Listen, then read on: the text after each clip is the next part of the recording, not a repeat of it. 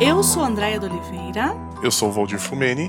E este é o Perpétuos, podcast sobre Sandman. E como estamos até aqui, Valdir? Bem, esse é o terceiro episódio, né? É...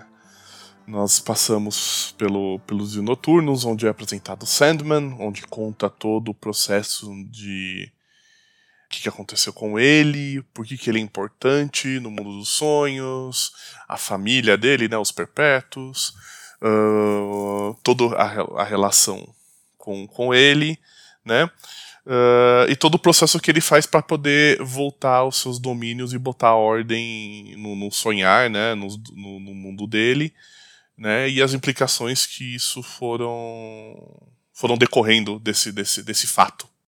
E depois disso, né, no episódio 2 nós gravamos o arco do Casa de Bonecas. Ele expande, né, porque aparentemente quando você lê o primeiro arco, você fala, poxa, acabou ali, né? E na verdade não, né? Na verdade ele ele resolve expandir, ele vai além, né, do, do, do quadrinho e ele começa a mostrar o, o quanto essa obra ri, é rica, né? porque ele vai introduzindo novos elementos, novos conteúdos que vão além de um quadrinho normal, de uma coisa que a gente está acostumada, sei lá, de um super-herói, ou então de um, de um quadrinho é, mais comercial. Não que Sandman não seja comercial, até porque vendeu pra caramba, né?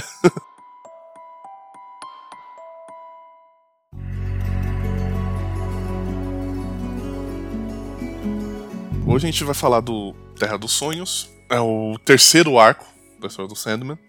Uh, não é bem um arco, na verdade é o seguinte, né? O Sandman falou, pô, tô com os contos aqui meio guardado na gaveta e vou, vou publicar essa bagaça. E óbvio que aí você vê a, a, a genialidade de um bom escritor, né? Que é quando ele consegue pegar uma história que ele já vem construindo, que já está no desenvolvimento, ela vem crescendo, né? É, vale lembrar o seguinte, né? Que se for seguir o, a publicação atual da Panini, né? O, esse arco ele encerra o primeiro volume. Né? Isso, São isso. os últimos quatro capítulos do, do primeiro volume. Então, assim, gente, é...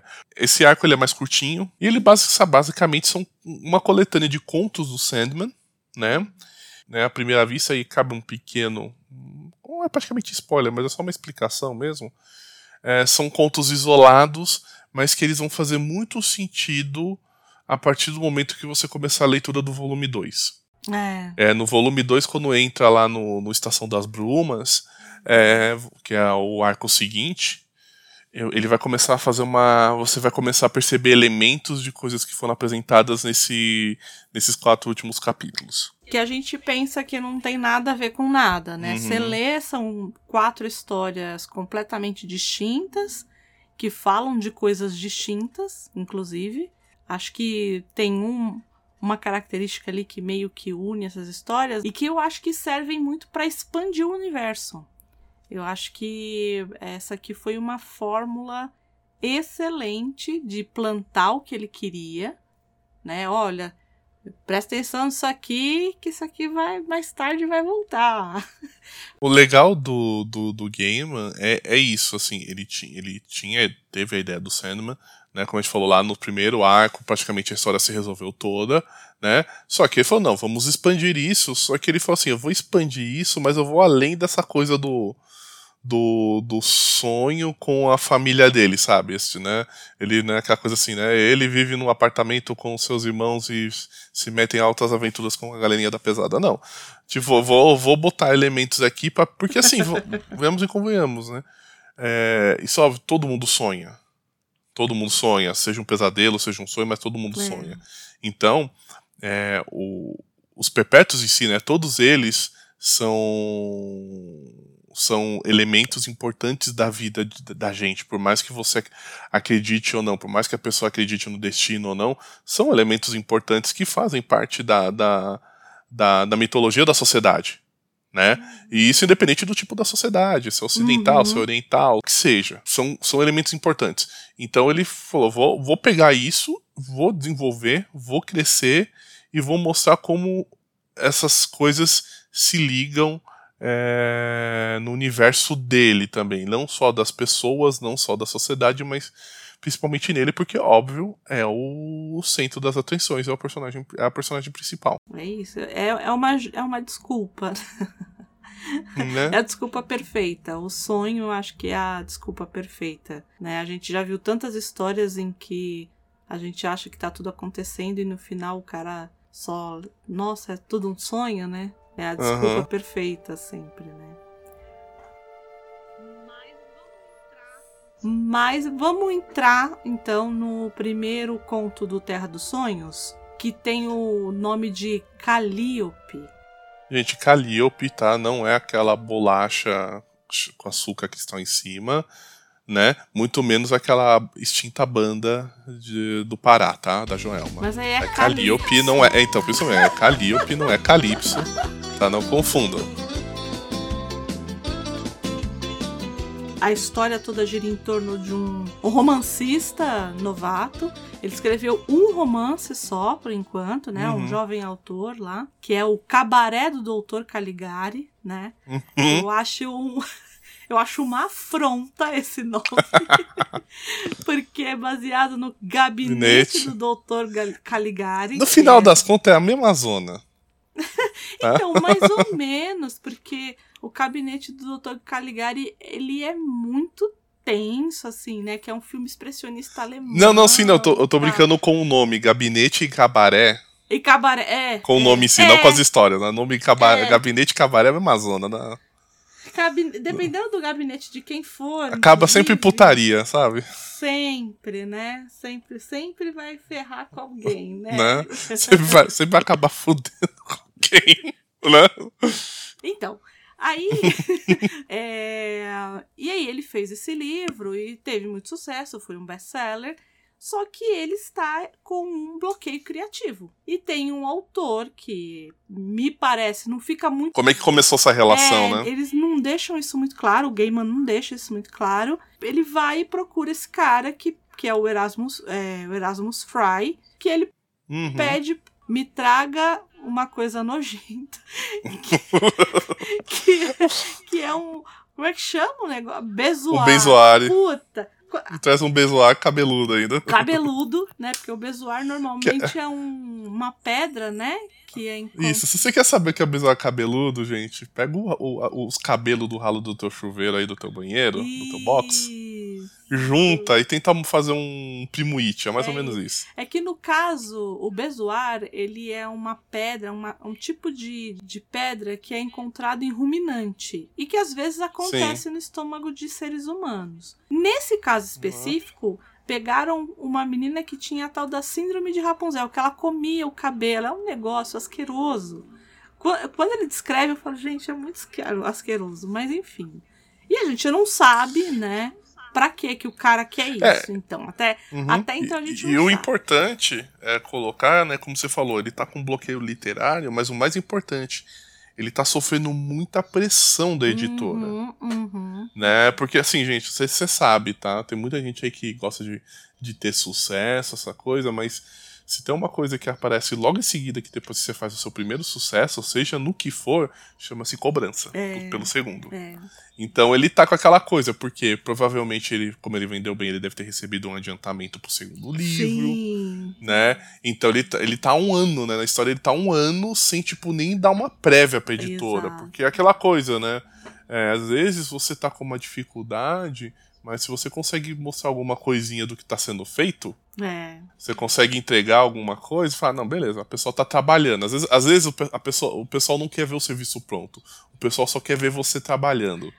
Porque sabe que se você estiver trabalhando, uma hora você entrega. Então, assim, gente, o Richard, ele tá com esse, esse bloqueio, ele tá sofrendo pressão da editora para poder fazer entregar o, o próximo livro, né?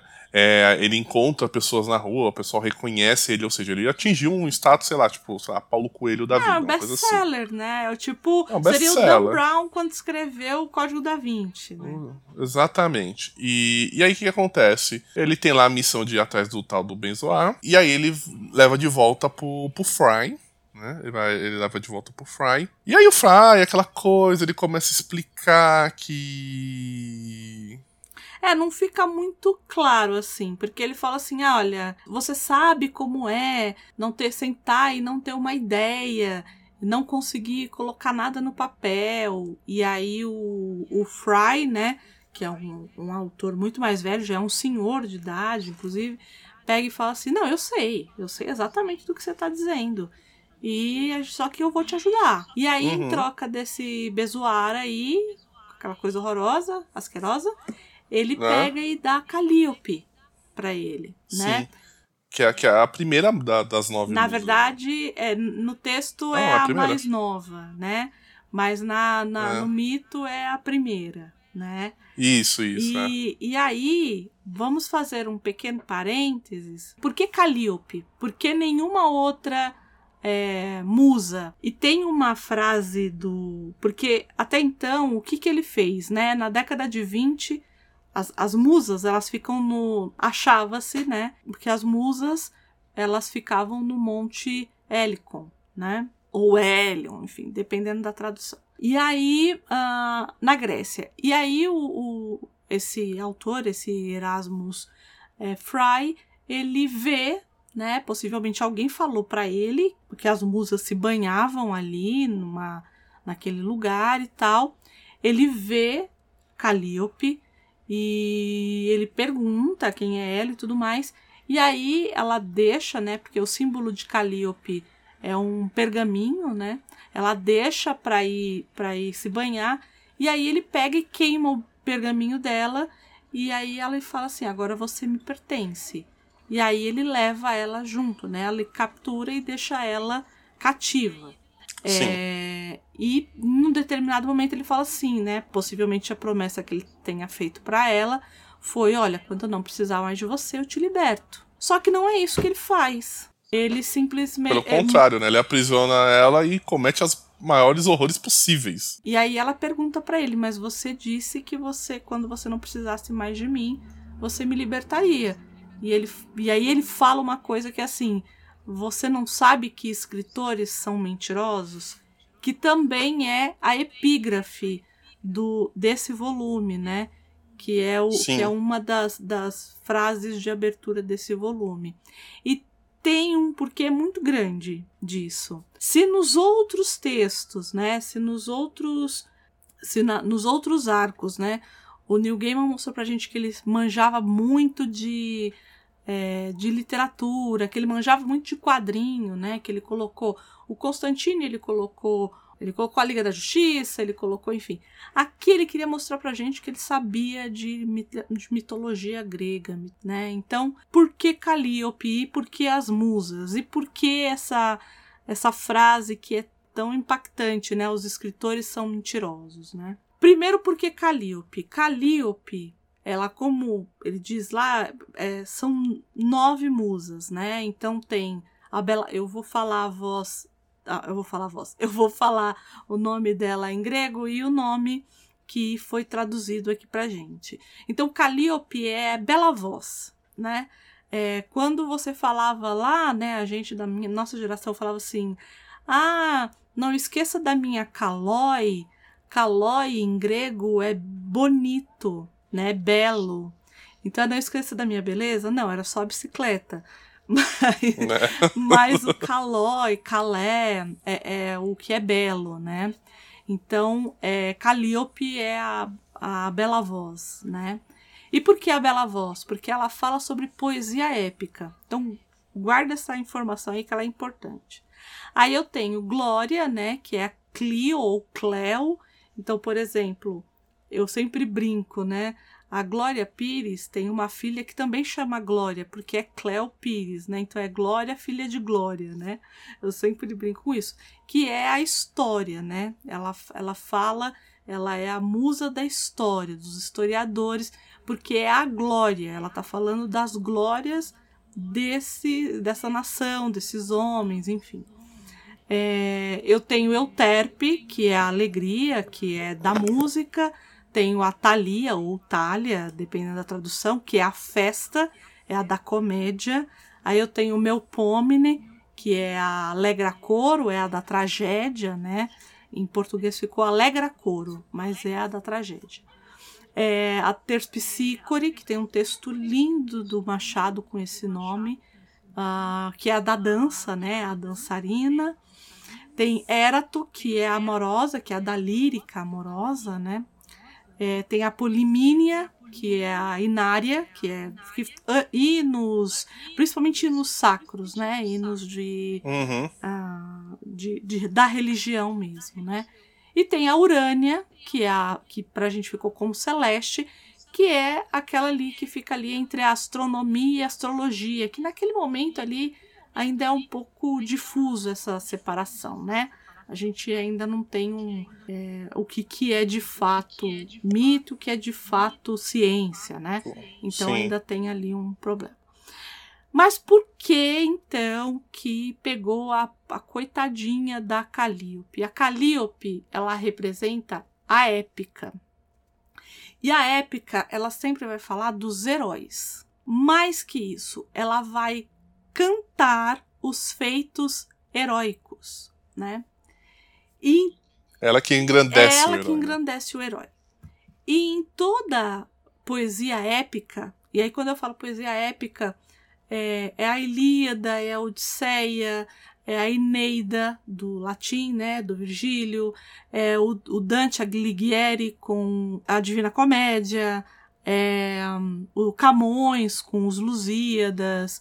É, quando você tem um poema que tem uma narração e que ela quer elevar, né, pessoas ou deuses ou representações de sua nação, é sempre um poema épico, né?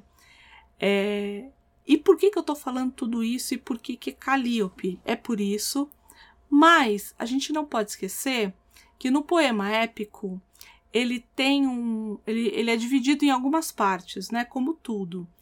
É, e tem duas partes que são muito importantes no poema épico. Ele tem, na verdade, cinco partes, né? É a proposição, invocação, dedica dedicatória, narrativa e epílogo. Mas tem duas partes que pra gente aqui faz todo sentido, que é a proposição, que é a apresentação do tema, e a invocação.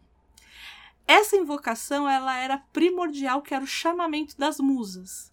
Então, toda vez que o Aedo, né, que é esse cara que narrava as histórias, que cantava essas histórias, é, que ele ia começar, porque a gente tem que lembrar que a Grécia é toda oral, então que to, todo texto que chegou pra gente são textos tardios e que essas pessoas tinham que decorar esses textos que eram gigantescos, não tinha televisão, não tinha Netflix, não tinha nada. Então as, Imagina, as pessoas né? elas paravam para ouvir as pessoas narrarem histórias, né?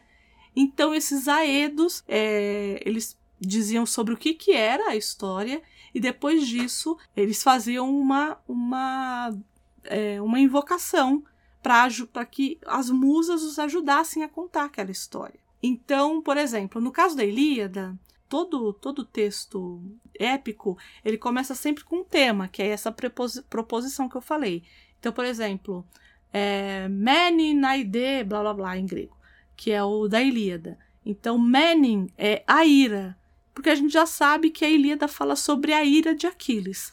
Não é sobre a guerra de Sim. Troia, não, é sobre a ira de Aquiles. Então, a primeira palavra que ele fala é Menin. Menin é a ira. É, mas logo depois do, do, do texto, né, do que é, ela, ele sempre fala assim: musa canta, celebra deusa, né? Então ele sempre vai buscar. E essa deusa é a Calíope. E por que, que ele faz isso? Porque ele está pedindo para Deus ajudar ele também, mas porque toda vez que eles vão contar essas histórias, essas histórias, assim como a Bíblia, tinham um sentimento de verdade. Aquilo é quase histórico. Aconteceu. Isso foi há 100 anos, há 200 anos, há mil anos. Não sabemos, mas isso em algum momento aconteceu. Quando ele chama a musa e ele está falando é, pela voz da musa, aquela que tem a bela voz, ele está dizendo assim: os deuses não mentem. Então eu estou falando por intermédio da deusa. Então eu, logo eu, não estou mentindo. Fica quase sagrado. Isso. É sagrado. É. Porque você não pode mentir. É sagrado. Então, quando ele fala assim, você sabe, os autores mentem. porque ela é sempre a chamada para abalizar aquilo que está sendo dito pelos aedos. Se, se, fosse, se fosse trazer para os dias de hoje, ela é o selinho de autenticação do cartório naquele xerox de RG que ninguém sabe de onde veio. Isso, é isso. é isso. É, o, é, é, o, é verdade esse bilhete, né? Mas ela, a deusa, né, a musa, Calliope, sabe que os autores mentem. Mais do que ninguém. E aí, quando você vê isso colocado de uma forma tão singela e. Sutil, né? Sutil, você fala, ok, é, há potencial nessa história aí, né? Então ele fala, e aí a Calliope parte com uma doc pra casa deles, né? Sim. E, e aí ele tranca ela num quarto separado, né? Enfim. E depois ele vai lá e estupra, né? A palavra, Sim. inclusive, que o Gaiman usa Sim. é estupra. Ele vai lá e Não é tem estupra. outra. Não tem outra. E tudo porque, assim, ele, ele tá tão sedento né, você percebe assim que ele tá tão sedento por essa obsessão dele de ele ter um, um, de ele escrever a obra dele que ele simplesmente dane-se tudo, eu vou fazer isso e dane-se ela porque ela tá aqui para me servir. O que é um absurdo, né? É, então, é muito, muito tira É qualquer muito valor bacana. dela, sabe? Assim, não é, não é, não é uma mulher, não é muito menos uma deusa, é, é nada. É uma coisa que serve pra. que tá ali literalmente pra servir ele. E o que é mais louco é que, que tem um momento que ele coloca assim: o velho podia ter me enganado e ser só uma mulher. E eu tá aqui fazendo uma barbaridade dessa. Sim. E tá tudo bem. Do tipo, eu vou ficar com isso na minha consciência e tá tudo bem. É, é, é, é o fazer tudo mesmo, né? É o topa tudo por dinheiro. É o sucesso acima de qualquer preço, né? Assim, e assim que ele termina o, o ato, tudo tal, que, coitada, ela tá destruída por dentro e por Uhum. fora. Primeiro porque ela já vinha da destruição de ter que ficar com o Fry, e agora com esse desequilibrado, né? E, e aí ela invoca as três que são uma, né? As famosas três, gente, que elas apareceram no primeiro arco, elas apareceram no segundo arco, Sim. e vão aparecer mais ainda. Vão. E aí ele, ela as chama, né? E pede para que elas a libertem. E elas dizem que não pode, porque o cara fez o que pôde ali. Ele realmente capturou pelas leis antigas. Ele conseguiu capturar. Ele queimou lá o pergaminho dela e conseguiu Uhum. capturar. Mas que talvez, né, o sonho ou pelo nome que ela o conhece, né, que ela conhece esse perpétuo, né, porque o que as, as três que são uma dizem é que alguns deles, alguns deuses morreram, outros não estão mais querendo é, querendo muita muita coisa com os mortais, né? E eu Sim. E eu eu concordo com eles, também não É, dá, dá, querer, dá, não. dá, dá, dá pra entender. Dá pra entender. E que talvez os perpétuos fossem os únicos que a ajudassem. E que entre eles, né, o que talvez a, a ajudasse seria o sonho, né? Que é o Oneiros, que é pelo nome que ela o conhece. Sim. E hum, por quê? Porque Calliope, nessa história aqui, teve um relacionamento com o sonho, né? Uhum. Que gerou um rebento, digamos assim, né? Né? E é o famoso Orfeu. Orfeu, que tanto que elas, elas narram, né, a história do Orfeu, né? Sim, sim. Ah, então é aquele lá que foi Foi ao inferno, foi a Hades, salga, salga, salvar Eurípides. Eurídice, isso. Eurídice. Eurídice. E, e que depois morreu por conta das Mênades, né? Uhum. Ou como normalmente as pessoas contam, porque as Mênades é a mesma coisa. É que alguns nomes são latinos e é que é, é muito engraçado isso. Muitos nomes que a gente usa e que ficaram mais consagrados são os latinos. Por exemplo, Heracles. É, Se eu falar Heracles, muita gente não sabe. Mas aí eu falo, então, é Hércules. Né? Ah, Hércules, porque é o nome latino, mas o nome é, o nome grego é Heracles, que é pela glória de Hera, né? É, Hera que é a, a deusa, e Cleos, né, que é glória, Uhum. né? Então, é Heracles. Muita gente não conhece. E a mesma coisa aqui, né? As Mênades é, são as, as seguidoras do Dionísio, que pra gente, que o pessoal conhece melhor como as Bacantes, que é do- Uhum. de Baco, né? Também por conta da contraparte latina. Mas Né? o Orfeu foi morto por elas. E aí, nessa história aqui, quem tem o filho com Calíope é o Oneiros, né? É o sonhar. Sim. Bom, e aí a gente. A- até porque, só, só pra- até porque a gente é o seguinte, vocês vão perceber ao longo dos arcos, gente, que, que o Sandman é Chernobyl, tá? É. Ele é, ele é boy lixo. Canalha, sabe? É kkk, canalha cachorro cafajeste. Tá? Não, não dá não, sabe? Ele tem as coisas que fala, pô, esse cara é foda, pô, esse cara é legal. Mas com relacionamento, o cara é merdeiro. Ela, ela recusa, né? A hora que as três falam o Perpétua, fala, não, aquele cara de novo não, não dá, não quero saber dele, né? Ele ferrou com meu filho, né? A gente sabe como é que é, né? Se tem, uma, se tem um, um ser que é pura raiva, é mãe, quando mexe com o filho, ainda mais com o filho que morreu. Aí é, é o ódio que não tem Deus que dê conta. Mas fala, gente, não tem. Ela fala, Fia, não tem jeito. Só que né? ela chama por ele e ele não atende, porque foi no período que ele ainda estava preso. Sim, sim. Então a gente percebe que essas histórias são concomitantes ali. Quando ele vai procurar o, o Fry, né? O, o Madoc. É Madoc? É. Madoc. É, quando, ele- quando ele vai procurá-lo, é ali entre. No, era em 84, aí- não, 87 ali, né? Então ele ainda estava preso, né? O, o 87, 86 ali. Então ele ainda estava preso, o sonho. E ela vai pedindo, vai pedindo, vai pedindo, e aí chega um determinado momento que ele aparece. Né? Só que assim, durante esse período, o nosso amigo Madoc fez o quê? Lançou romance, escreveu roteiro, livro Fez poesia, sucesso, virou fez- filme. E tudo a custo da violência sexual praticada. Até porque ele é tão. Ele é tão. Não dá pra. fa- Que palavra, né? É, usar. Mas assim, ele. Ele não. Ele não sabia usar algum outro meio pra tirar. Usar o poder dela pra inspirar ele a fazer sucesso. É somente a base da violência sexual. E aí nisso, o. Após muito tempo, Sandman acaba né? Quando o Sandman recupera todo o poder, o, volta pro domínio dos sonhos, ele acaba tendo, vai, vai ao socorro dela, né? Ao pedido dela, né? E o que acontece? Quando num dia que o, o Madoc é, ele tá voltando, né? Ele foi dar uma entrevista na Natal, ele volta, e ele encontra Sandman lá, né? O Sandman fala, você vai soltar ela? Ele falou, teu cu, não vou soltar.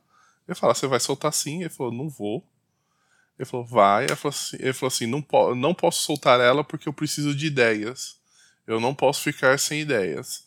Aí o Sandman chega e fala, ah, é? Então tá bom. Né? Então o Sandman acaba usando o seu poder Uhum. é, e o, o Madoc ele começa a ter ideias sem parar e começa a escrever sem parar. Só que com um detalhe, ele começa a escrever com os próprios dedos, com sangue na parede. Uhum. E é uma coisa compulsiva, né? Simplesmente sem, sem freio. Ele não consegue parar. Né? A cabeça dele literalmente ferve de tanta ideia que tá surgindo na cabeça dele. Né? E ele fala: não é isso que você queria? Então é isso que você tem. Nisso, o Sandman liberta Calliope, né? Eles conversam tudo, tem aquela coisa de lembrar o que aconteceu, do filho, etc e tal. Ela né? pede desculpas pra ele, né? É, né? É, porque ela acaba, entre essas, meio que culpando ele por tudo que aconteceu, né? É. né? E, e aquela coisa, fica um assunto bem mal resolvido, Sim. né? Eles não souberam, na, na- provavelmente na época que isso aconteceu, eles não souberam resolver e ficou por isso. E aí ela, ela fala, olha, eu vou, vol- vou voltar pra... Vou voltar pra minha terra, né? Pagando o Google. É, vou voltar pra minha terra, né? Aqui não é lugar pra mim. Esses tempos não são pra mim, né? Eu não, não guardo rancor, raiva do que aconteceu. Ela falou assim: então você pode libertar ele desse, desse feitiço, né? De excesso de ideias. Só que a gente sabe que o Sandman né, é aquela coisa, né? É, é quando ele quer ser. É, é... Minha esposa tem uma frase ótima sobre mim, que ela fala que eu não sou chato, né? Eu sou desagradável. né? Então, o Sandman, quando ele quer, ele, ele, é, ele não é chato, né? Ele é desagradável. Ele é desagradável. Né? Então o que, que ela, ele acaba fazendo? Ele fala, tá bom, vou libertar ele já que você pediu. E aí, como ele tava tendo um surto absurdo de ideias, ele simplesmente agora deixa o, o cara com a mente vazia. Sem ideia nenhuma. Ele simplesmente ele dá um apagão. Então. E, e fica por isso, né? Ele acabou de um autor famoso com literalmente um. Nada. Um nada. Vai viver de royalties. Né? Literalmente. vai viver de royalties, porque coisa nova ele não vai ter, não, para fazer, né? E a Calliope tá livre, e aí eles têm meio que uma. Ah, um dia eu vou te visitar. E ele fala assim: não é uma boa ideia, não. É lá, então tá bom. Uhum. E acaba meio. Esse, tem um gostinho meio agridoce, mas pelo menos a Calliope tá livre, né? E ela diz: você mudou, né? Do tipo, você tá me ajudando, você mudou. Mas ele só mudou porque ele passou pela mesma coisa que ela. De ficar cativo, de. Enfim. É, ele sentiu na pele essa emoção, pra, né, pra usar uma frase. Uhum, né? Nisso o, o capítulo, né, o conto se encerra, né? E aí. O conto seguinte, que eu acho que é o mais. Você fala, gente, de onde o cara tirou isso, né? Né? Sabe, aquela coisa, sei lá, você tá fazendo um curso de culinária lá, falando de carnes, de peixes, de massa, não sei o que, né? E simplesmente o cara fala, nós vamos falar sobre fibras de tecido. né? E você fica com aquela de o quê? Né? Mas no final tudo tem uma, tem uma explicação e depois vai até ter uma, uma certa ligação, né? É. Como a, gente tem em mente o seguinte, como o André mesmo acabou de falar. É, o sonho, ele não é um cara, apesar de ele usar person ser personificado no, aparentemente num homem, ele não é exatamente isso, né? Ele, é, ele tá em tudo, né? Então, como ele tá em tudo, ele também consegue assu assumir formas de tudo, né? Daquilo que ele tá envolvido no, no momento, né? E isso tem muito a ver com esse próximo capítulo, né, que é o sonho de mil gatos. Isso, porque até então, né, quando a gente viu lá no Prelúdios Noturnos, naquele é, naquele capítulo que ele encontra a Liga da Justiça e que ele vai falar com o John Jones, né, com o Caçador de Marte, o John Jones na hora o reconhece como um Sim. deus do sonho. Então a gente fala assim, é. caramba. Tanto que ele faz reverência, ele né? faz reverência. Então, assim, a gente fala, caramba, ele também vê esse cara aqui. Quando a gente vê ele com a nada, né? Sim, exatamente. Ele também, ela o vê de uma outra forma. E aqui os gatos, pelo que parece, também sonham. e eles aparecem. E vai ser meio que uma. O fio condutor, se a gente vai poder dizer assim, é dessa coisa do moldador de formas. Ver dois gatos, né, saindo pra. Qual é a coisa? Gato à noite resolve querer ganhar o mundo. A gente sabe que gato é assim. Isso. Né? Isso. E aí. Só que na verdade eles estão indo ver uma palestra, um chamamento de uma outra gata. A reunião do sindicato. É, é a reunião do sindicato é ótimo. É a reunião do sindicato à noite, que ninguém pode saber o que está acontecendo. Reunião do sindicato na ditadura. Exatamente. né? Então ela vai todo mundo para um. Eu acho que é um cemitério, né? É, não, é num cemitério, é, é um cemitério. cemitério. E aí ela tá em cima de uma lápide e ela começa a contar a história dela, que é muito triste. Que tudo começa como se fosse aquela música dos saltimbancos, o meu mundo era um apartamento, DT um almofado e trato, uhum. né? E aí, em um determinado momento, ela percebeu que tudo aquilo ali, só que ela não percebeu da forma nós gatos já nascemos pobres, porém já nascemos livres. Ela percebeu de né? um jeito um pouquinho pior, que ela saiu à noite pra namorar e ela possivelmente devia estar no cio e ela teve gatinhos e os humanos dela atiraram esses gatinhos num rio, é isso? Foi, foi. Eles afundaram eles, na verdade, num rio não, não afundaram eles num lago. Ai, e aí, a partir desse momento, ela percebeu que, tá, eu não, não dá pra eu ser uma gatinha assim. É, eu, tenho que ir pro mundo, o mundo é livre e dane-se os humanos. E aí ela passou vagar. E ela foi ficando deprimida, uhum. deprimida. E aí o marido falava pra esposa, a, a esposa falava pro marido, eu acho que ela sabe o que a gente fez. E ele não, ela nem deve saber, ela não tem ideia do que aconteceu. E um dia ela sonha. E aí nesse sonho ela né, ela literalmente para no mundo dos sonhos e nisso ela ela pede por justiça, fala não, olha, eu quero resolver isso que aconteceu, quero meus filhos, eu quero quero que as pessoas que fizeram isso sejam punidas. Ela pede por justiça, né? E nisso ela encontra uma ave e essa ave fala para ela que só o os fortes de coração conseguem né, tudo isso que ela quer. Né? E aí ela vai até uma caverna e nessa caverna ela encontra o gato dos sonhos. Sim, nisso eles conversam e ela fala: Não, eu quero saber por que tiraram meus filhos. Ele fala: Não, vamos conversar, vamos, vamos, vamos andar aqui, a gente vai conversando tal. E aí ele explica que o, os gatos eles têm o, a habilidade, né, o poder de ver o futuro, o passado, enxergar outros mundos, ver aquilo que o, que os humanos não enxergam, né? Tal, que durante um bom um bom tempo eles foram uma raça uma raça dominante, né? É, que chegaram até caçar humanos, né? Tal e, e que isso mudou um dia que surgiu um humano, né? E chegou e falou assim, olha, eu acho essa parte muito legal. Que o cara chega e fala assim, gente, não vamos sonhar como o mundo já é. Vamos sonhar como a gente gostaria que fosse. E aí, a partir uhum. daí, a gente vai conseguir mudar é, a realidade, né? E aí as pessoas passaram a sonhar com que os gatos fossem animais inofensivos, né? E que foi a partir desse momento que começou a transição de animais dominantes, de feras enormes, para esses animais hoje que você é, tem dentro de casa extremamente pacíficos e dóceis, né? A não ser que você enterre ele no cemitério indígena, aí é outro problema. Mas o que eu acho legal desse. Como eu falei, o que eu gosto dessa frase é isso, que ele fala assim, gente, você não precisa sonhar com o que o mundo é hoje, porque tá aí na tua cara, é a realidade, né? O importante é você sonhar com aquilo que você gostaria, né?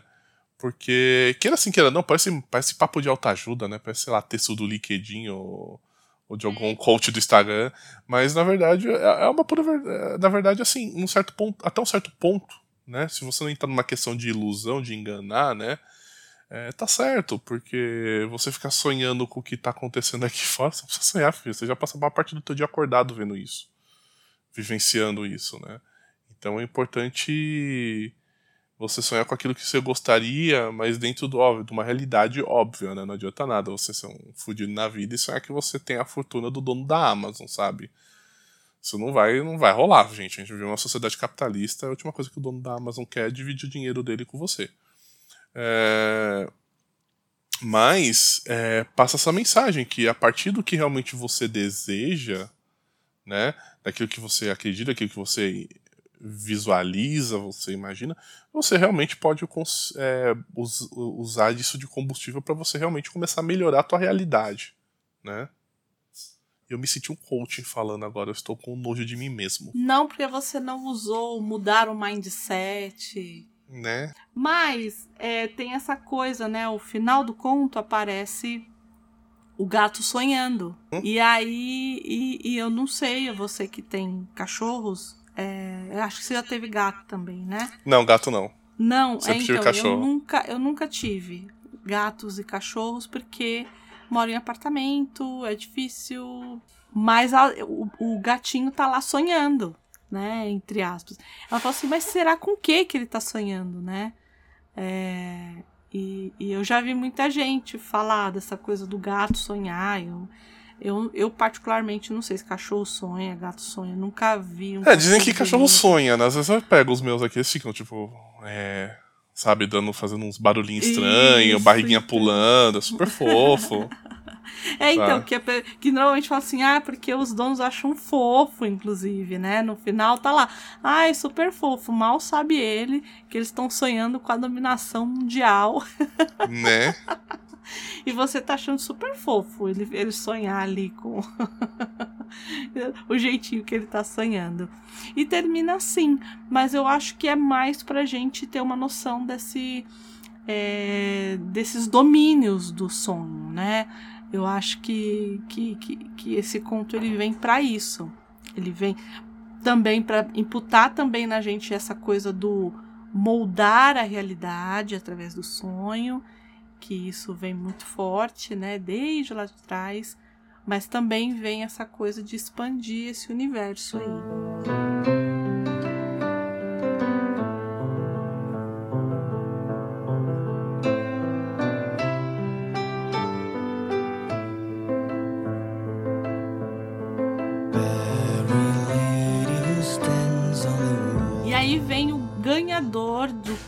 Todos os prêmios, que é o sonho de uma noite de verão.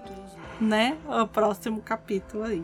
Esse conto ele começa com uma trupe viajando, né? Indo para um, um, local para essa, essas trupes de teatro de antigamente que iam de lugar em lugar se apresentando, né? E nisso tem até um, um parênteses importante, né? Assim, Casa de Bonecas, né? É, tem um momento que o, o Sandman faz um acordo com o Mortal, né, que tá lá na estalagem, toda aquela história da estalagem, etc e tal, né? Naquele momento, o grande autor de peças é o Kit, é o Kit Marlowe, né? E aí o, Sandman vira para ele e fala assim: "Tá bom, você tá querendo tanto ser um, um autor de, de, de peça de teatro, tá todo mundo aqui dizendo que você é um excelente ator, mas você quer ser um autor de peça, então a gente vai fazer uma um acordo. Você vai fazer duas peças para mim e vai apresentar para as pessoas que eu quiser. Tudo bem? E aí ele falou: tudo bem. E aí eu vou tornar você o melhor teatrólogo de todos os tempos, né? Vou, vou intuir você a criar as melhores histórias e tal. E a primeira peça que ele pede que o que o Sandman pede para que o Shakespeare apresente para uma plateia que ele queira é Sonho de uma Noite de Verão. E quando essa trupe chega, né, é, para apresentar a peça, quem tá lá para recebê-los, né? Quem é a plateia, né? Do, do, reino das fadas mesmo, né? O, o Sandman, né, aparece, né, e invoca uma série de, de seres, seres mágicos do reino Sim. das fadas. Você tem é, é, e é importante isso porque, assim, é, eles vão aparecer mais para frente também, esse pessoal, né? De uma certa maneira, né? E é, chega essa realeza, né? Tal. Até porque o Sonho de uma Noite de Verão tem relação com eles, né? né? A história tem relação com eles, né? E eles estão lá prontos para assistir a peça. Você vai falar, ó, a plateia tá aqui, vocês vão ensinar aqui mesmo. Falo, Como aqui, aqui mesmo? Ah, aqui mesmo. Falo, não, mas agora é, é agora. Se vira aí, né? Né? Só faltou o Faustão falando, se vira no cinto, o resto. E aí ele vai, eles começam a, a, a se preparar para entrar em uhum. cena e tudo mais. E aí a gente começa a ter algumas nuances do que era esse teatro elisabetano, né? Que é, que é um dos níveis do texto ali, né? É, que é essa coisa de mostrar que esse mortal com quem o Sandman fez esse contrato é o William Shakespeare, né? Então mostra a trupe, né? É, mostra que não tem mulher na, na companhia, porque as mulheres eram proibidas de fazer teatro. Então eram os homens interpretando mulheres, né? Além disso, a gente fica sabendo, né, que tem um momento muito triste que parece que o, o, o o Shakespeare está tão tomado por esse por essa coisa de contar histórias e de fazer sucesso e de é, enfim que ele está tão preocupado com as histórias dele que ele que o filho dele fala assim ah é, já me disseram que se acontecesse alguma coisa comigo meu pai utilizaria isso para criar uma história né e é sabido que o, o filho do, do Shakespeare morre aos 11 anos, né? E o nome do filho do Shakespeare é Hamnet. Uhum. Não precisa ser nenhum Sherlock Holmes, é. não é mesmo? E claro que tem essa representação, né, do sonho de uma noite de verão de fato. A gente vai ter falas do texto e como eles estão apresentando para uma plateia que está se vendo como personagens ali, e isso que é muito louco, né? Então, é, tem, a, tem o Oberon, tem a Rainha Titânia, tem o Puck. Sim, eles vão, eles vão todos se identificando e, e ao mesmo Isso. tempo também é a, a, realeza ela fica encantada com o filho do, do, do Shakespeare. Né? Fica, ela fica encantada e, e mais, eles também, os outros, né, os que têm uma um outro tipo de, de relação com o ser humano, eles também ficam encantados, porque eles falam assim, mas o que, que eles estão falando? Não, não, eles estão eles estão criando uma, uma história. Nossa, mas criando uma história, eles estão representando. É, eles estão fingindo que são a gente, é isso. É, então tem toda uma, uma coisa do teatro ali de reconhecer o quão, o quão isso pode ser maravilhoso em termos de eles estão me representando, mas eu não falaria assim. E aí várias vezes tem um lá que fecha a boca do outro. Eu quero escutar o que ele está falando. E nossa, e o que, que vai acontecer agora? E você percebe que é a primeira vez que eles estão vendo uma representação de uma história inventada que não é tão inventada assim. Sim. Tanto que a rainha Titânia vira e fala: Mas as coisas não aconteceram assim. Né? O Oberon também fala, né? E o sonho vira e fala assim: olha, essa aqui é uma pequena homenagem e é uma forma dos mortais nunca esquecerem vocês, porque eu fui muito feliz na terra das fadas. Vocês não querem mais voltar ao mundo dos homens, então é uma forma deles não esquecerem vocês. E aquilo é encantador, assim, para mim. Porque é, é como uma mentira e fala assim, mas não aconteceu assim. É uma mentira, é uma história, mas vai fazer com que eles não esqueçam vocês de alguma forma. Uhum. Né, o, e, o que acontece, né? Chega o final da peça, eles têm que voltar pro mundo deles, né? E o Puck, né? É, uhum. Ele fala: Não, não vou voltar. Até porque no, na troca de, de, de, de, atos ele vai lá e, e tira, derruba, né? Apaga o, o, o ator que tava fazendo o personagem dele. É pra ele assumir o papel. Porque ele fala assim: quem vai fazer Puck melhor que Puck? Puck. O próprio Puck. É. E ele decora as falas, é muito louco. Ele lê as falas, ele decora o que ele tem que falar e tá todo mundo achando que quem tá ali é o ator, é o próprio Puck, né? Que é o cara, né, na, no Sonho de uma Noite de Verão, né? Para quem não conhece a história. É, é o que vai fazer toda a confusão da narrativa, né? Então, é ele que confunde, né, o Demetrio e o Lisandro, que antes estava apaixonada pela Hermia, se apaixonarem por Helena, que faz a rainha Titânia olhar para um sujeito que está com uma cabeça de burro e se apaixonar por ele. Então, é, é, ele que cria toda essa comédia de erros na, em Sonhos de uma Noite de Verão. E o pessoal vai embora, né? Volta para o mundo das fadas e o Puck fica. Ele fala quem me viu mentiu. né? Me acha, né? e a gente vai ouvir falar dele um pouquinho mais pra frente, porque ele vai encontrar um outro amigo do barulho também. Não daremos spoiler agora, mas que também tem essa coisa do da brincadeira, do, enfim, que também é uma figura mitológica. E aí termina assim. Esse esse capítulo em específico, ele foi ele foi muito premiado na época que ele saiu, né? Porque ele tem muito do texto do Shakespeare nele, né? Então, é, não só as referências e tudo mais, mas quando eles estão apresentando, tem partes do texto Sim. do Shakespeare. E as personagens falando, mas o que, que ele falou? Ele falou isso? Ah, e, e, tentando entender. É como a gente, às vezes, assistindo um filme e tal. É, mas ele falou e tal. Então é muito é muito prazeroso ver isso. Ele conseguiu colocar a, a peça, né, o conteúdo original da uhum. peça, a história do Shakespeare, é, fazer uma ligação com o Sandman, né, uhum. apresentar novos personagens que depois vão ter implicações no, no, nos arcos futuros, né, e tudo isso em sei lá, nem 20 páginas, acho que não chega nem a 20 páginas. É, numa, numa ediçãozinha pequenininha. É, um formatinho, né? né? Um formatinho. É, é uma das minhas histórias favoritas do, do Sandman, né? Depois lá do Anfitriões Imperfeitos, lá do arco do Prelúdios Noturnos. Uhum. É, para mim é uma das que mais me encantam, assim. Eu tenho uma relação pessoal com, com Sonho de uma Noite de Verão. É a peça do Shakespeare que eu mais gosto foi a peça que me fez gostar de leituras mais adultas. Até então eu só lia quadrinho e foi o primeiro livro de verdade que eu li, que foi uma adaptação. Depois eu fui para o texto original. E então eu tenho uma ligação muito pessoal com esse texto.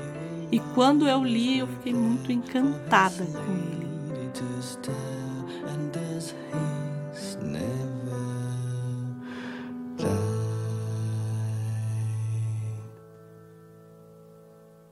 E aí a gente vai se encaminhando para o último conto, né? Que é Fachada. E que eu vou dizer que eu tenho um problema muito sério com essa história. Big girls, you are beautiful.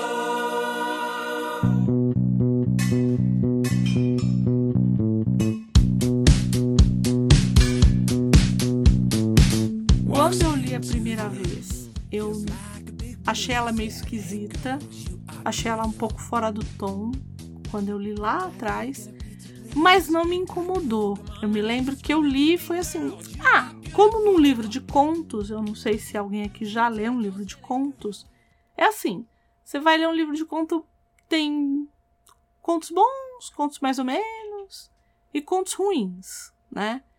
Então, esse arco eu tinha levado meio assim da primeira vez que eu li, né? Ah, tem coisa aqui que é excelente, como o Sonho de de Verão, tem coisa aqui que é bom, né? Que é o Calliope, tem coisa aqui que é ok, assim. Agora, esse daqui da fachada, eu falei, ah, não me, não me agradou quando eu li. É, eu acho que, que esse último, ele a principal intenção ali também. Ah, vou colocar a morte de novo, porque ela sempre aparece no final. Até para criar essa coisa de que no final é sempre a morte. E ela fala isso, eu não sei se é nesse é, aqui. Quando surgiu o primeiro ser vivo, eu estive presente esperando. Quando o último ser vivo morrer, meu trabalho terá terminado. E eu vou pôr as cadeiras sobre as mesas, desligar as luzes e trancar a porta do universo antes de partir. Então, ela é esse ser que ela é foi o primeiro a ser criado, tanto que é a mais velha, né? E vai ser o último a ir embora, né? O último perpétuo a ir embora. Ela, ela fala isso, né?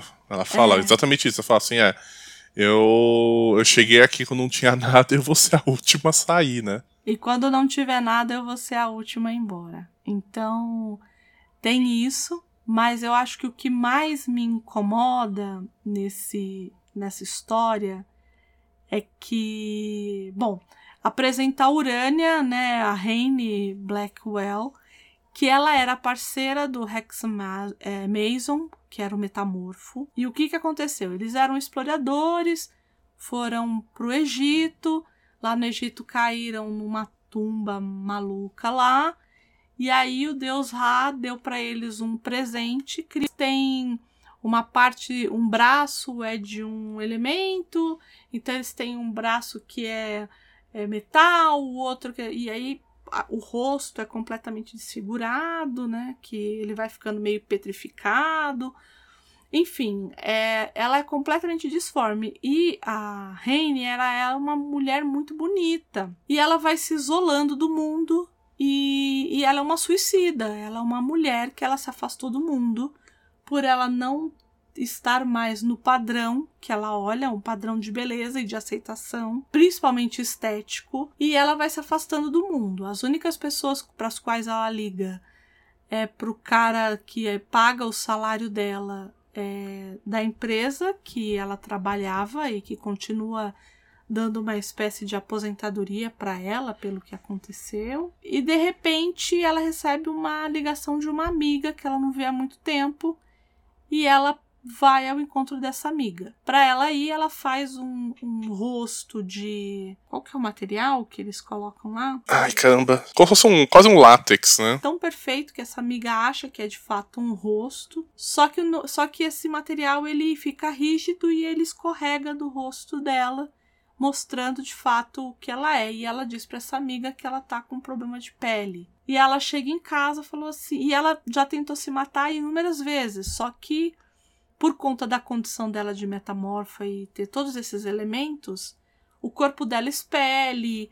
Então, assim, tanto que ela fala em um determinado momento assim, ai, eu tentei, eu, eu pensei em bomba nuclear, mas no, o que eu viraria? Né? Porque ainda tinha aquela. A, ainda se tinha muito aquela coisa do como que como que a, a, a, a fissão nuclear reagiria, né? Então tinha muito disso. Muitas das histórias de ficção científica se baseavam na coisa da criação de monstros a partir de, de urânio, né? Então se tinha muito isso e, e acabou se colocando isso aqui.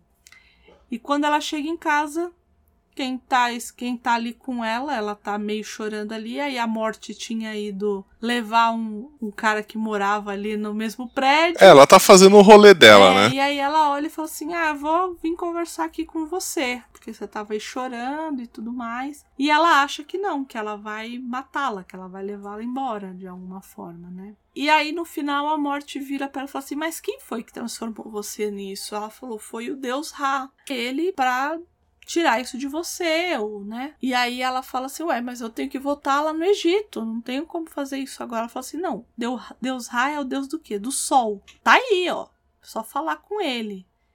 E ela fala assim, tá, mas o que, que eu vou falar pra ele? Ah, fala o que seu coração mandar aí. E ela pede pra Ra, pra deixar tudo como era antes. E aí Ra, num uma benevolência absurda, vai lá e transforma ela em pó. É, ela vira pedra e depois farela toda. E eu vou dizer que é um dos contos que, né, uma das histórias que mais me me incomodaram, assim, de todas que eu li. É, eu tenho medo de usar a palavra, mas uhum. eu vou usá-la.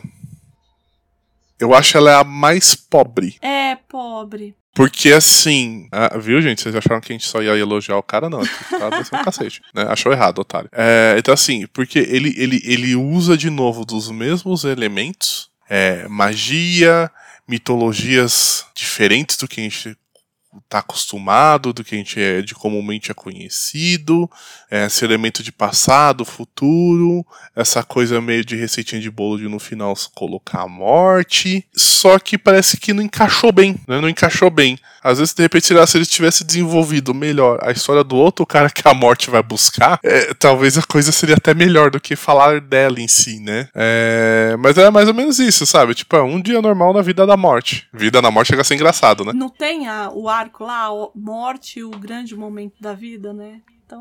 Uhum. então, até cabe. Mas eu vou te dizer que ele me incomodou porque porque ele lida, né? O nome do, do da história é fachada, né? Então ele sim, ele está falando de algo que é externo e que foi o que a fez se afastar do mundo. É a amiga dela olhar pela janela e falar assim: "Ah, eu quero ter um filho, mas eu tenho mais de 35 anos e eu não quero que meu filho venha como uma, como uma aberração". Do lado de fora ter várias crianças com síndrome de Down e ele levar isso até o final e a única coisa que, que cabe para ela é se transformar em pó. Isso me incomodou. É, era uma coisa que lá atrás para mim tinha ficado meio estranho, que eu não levei muito, eu só achei uma história ruim e que dessa vez foi algo que me incomodou. Achei meio meio boba e e aí dizem, né, que quando ele escreveu, né, é, ele escreveu pensando nessa coisa do belo e do enfim, e foi e saiu meio pela culatra, eu acho. Porque... É, então, filho, tu pensou e não, não, evoluiu. E não, não evoluiu. Na verdade, é, eu acho que ele conseguia dar uma reduzida, uma, até uma reduzida nisso, nesse, nesse capítulo, e, e colocar isso dentro de um, de um outro. É, então acho que até caberia, né? Sabe, de repente é naquele rolê lá que, que o Sandman tá fazendo com, com a irmã, né? E ela começa a dar os esporros nele. Né? Que ela fala, vem comigo, tal, né? Daria para colocar lá. É um conto que se eu não tivesse lido, para mim não ia ter feito não ia ter feito diferença, só para trazer uma personagem lá da Era de Prata. É porque esse último arco também, ele não faz tanta reverência a quadrinhos, né? Esse arco que a gente tá falando aqui, ele não faz tanto assim igual os outros, tinha Liga da Justiça, Constantine, né, o D e, e tudo mais, tal, não. Mas o Casa de Bonecas também não faz. É, é. É, o Casa de Bonecas não tem ninguém ali que é de quadrinhos de fato. O, o Prelúdios e Noturno, sim. Mas, o, mas eu, eu acho ainda, até por causa da história do Corinthians, de ele atrás, do. né, dele do, do, do, do e dos outros dos outros pesadelos, né? É, é, ainda tem uma é. cara ainda de quadrinho. É, é verdade. Esse, como na verdade parece uma coletânea de contos, ele não tem tanto cara de conto, não tem tanto cara de quadrinho. Ele tá meio perdido. É, esse, esse para mim eu acho que é o mais fraquinho mesmo. De todos, assim, que eu li, é, que, eu re, que eu tô relendo, assim, eu achei que foi bem que foi mal amarrado, uhum. foi mal engendrado. Eu vi muita gente, eu vi muita gente criticando esse conto, inclusive, depois que eu fui esse essa história. Eu fui procurar porque eu falei assim, não, eu devo ter porque a gente sempre acha que é a gente que entendeu errado. Né? Sim. Eu sempre parto do princípio que eu calada já estou errada. Então, então eu, eu falei assim, não, gente, não é possível. Será que foi só isso? Devo, é, eu que devo ter entendido errado e Será tal. que alguma coisa eu deixei e passar, aí, né? É, então eu sempre. E aí eu tenho um texto, acho que é da Gayle Simone, talvez, que fala meio a respeito dessa coisa do, do homem, do, do homem, é, do homem se colocar como feminista, né? E ela usa esse texto do Gaiman para falar que, ó, Tá vendo isso aqui que ele fez? Ele tentou, mas falhou miseravelmente. Falei, ah, então. Era isso que ele queria? Então tá. Então eu entendi. É, no, o problema não fui eu mesmo, não. Então, mas isso acontece, né? De novo, quem lê muito livro de contos, né? Não é tudo que é excelente, né? Mesmo os contos do Gaiman, né? Eu tenho eu, eu, tenho um aqui que eu gosto muito, que é o Alerta de Risco, Coisas Frágeis dele, que são só contos, né? Sim. E tem uns contos que você, tem uns que são tipo, você olha e fala, nossa, como que o cara conseguiu escrever isso? E tem uns que você fala assim, pra quê? gastar papel, derrubar árvore para fazer isso. Né? É, eu, eu sempre brinco, o Gaiman, ele, ele é um excelente escritor, né?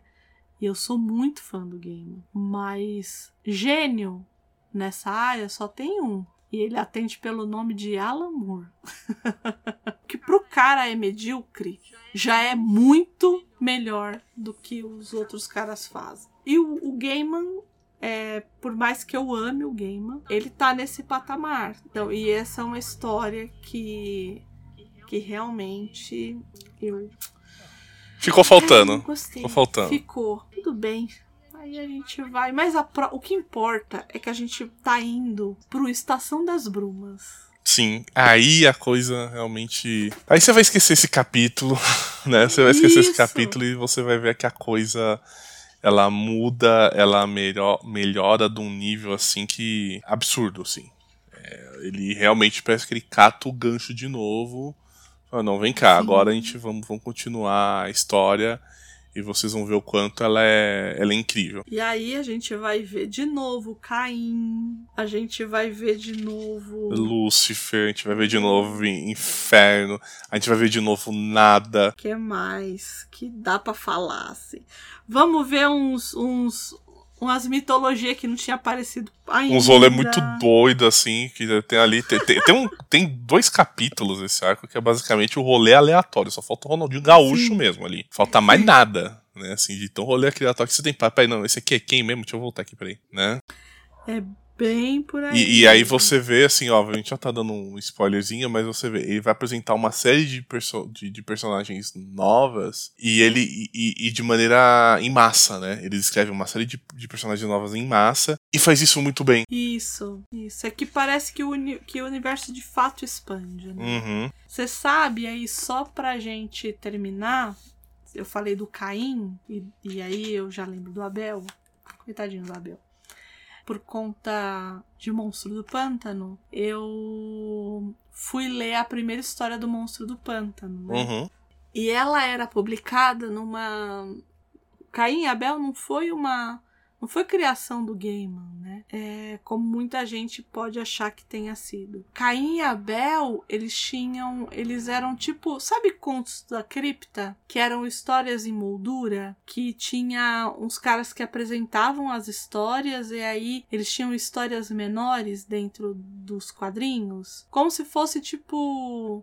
As Mil e Uma Noites, né? Que é a Uhum. história em moldura também, que ela tá ali, ela tem a história dela, mas que ela vai contando a as outras histórias. O Caim e Abel, eles fazem. Era, era a, a mansão, que é a mansão que eles vivem, no sonhar, e que eles contavam essas histórias. E a primeira vez que uma história do Monstro do Pântano foi contada, foi contada numa dessas histórias.